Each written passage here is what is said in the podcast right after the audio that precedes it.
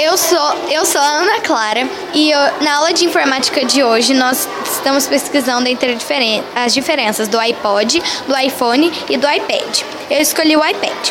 O iPad é um tablet da marca Apple, é, que é muito conhecida. Ele tem vários aplicativos legais e muita gente não sabia que é possível baixar um aplicativo muito usado hoje em dia nele, que se chama WhatsApp.